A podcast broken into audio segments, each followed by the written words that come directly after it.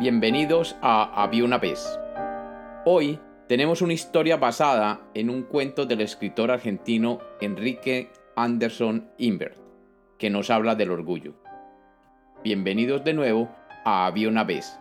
Espero que lo disfruten. Había una vez. Había una vez un hombre llamado Alejandro Magno.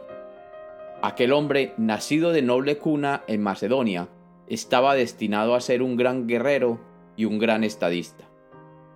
Su padre, el rey Felipe II, lo encomendó a uno de los más famosos griegos de la época para su formación intelectual.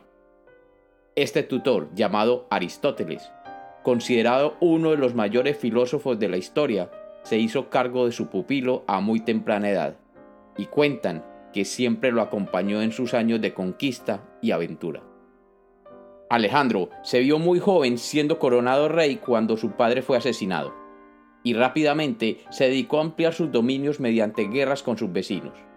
Se cuenta que su carácter se manifestó cuando enfrentado a el nudo gordiano en su campaña contra los persas, decidió cortarlo en vez de tratar de desatarlo, y prosiguió su camino. Pues cuentan que Alejandro llegó a un reino remoto y allí fue recibido por la corte y entre ellas la esposa del rey que se enamoró locamente del joven Alejandro. Alejandro que tenía en mente sus conquistas y sus batallas, rechazó a la reina, y ella, despechada y humillada, juró vengarse del orgulloso y vanidoso rey macedonio.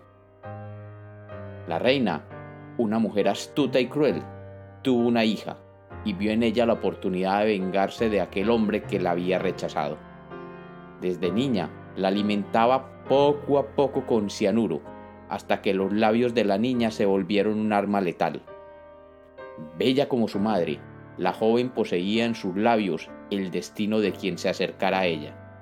Un solo beso de su boca llevaría una muerte inevitable. La reina madre esperó hasta que la niña tuviera la edad suficiente para enviarla a que conociera al gran Alejandro, que se encontraba por esos días en la India.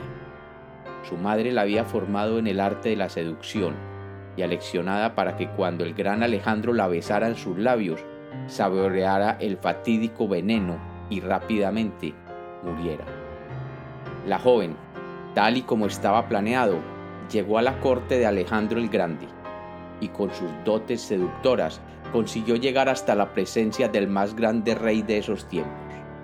Maravillada, se encontró frente a un hombre en sus treinta, con la gracia y seguridad de alguien que había conquistado el mundo conocido y sabedor de su propia grandeza. La joven se sintió inmediatamente atraída hacia aquel Adonis griego y se acercó a él haciendo gala de todas sus dotes de mujer grácil y bella. Alejandro, cuando la vio llegar junto a él, enloqueció de deseos por poseerla, y sin pensarlo se abalanzó hacia ella.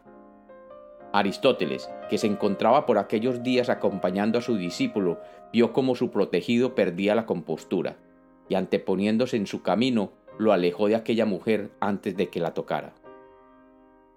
Alejandro con altivez recriminó a su maestro, ordenándole que nunca más se atreviera a interrumpirlo en sus deseos. Pero Aristóteles le explicó que los dioses le habían advertido en sueños que una mujer sería la portadora del veneno por el cual moriría. Aristóteles decidió poner a prueba a aquella mujer, y convocando uno de los guardias del palacio, le pidió que trajera a la mujer frente a ellos. El guardia trajo la bella mujer y Aristóteles le ordenó que la besara. A lo que el guardia obedeció con una sonrisa en su cara, y con la misma sonrisa murió inmediatamente víctima del veneno que la mujer poseía entre sus labios. Alejandro palideció al ver la escena y dándose vuelta se alejó con su maestro siguiéndolo. Aristóteles se acercó a felicitarlo por contener el deseo de besar a la mujer y así salvar su vida. Alejandro miró directamente a su maestro y le dijo, No la he besado porque sus labios estuvieran llenos de veneno, sino porque otro hombre bebió antes en esa copa. Y como los cuentos nacieron para ser contados, este es otro cuento de Había una vez.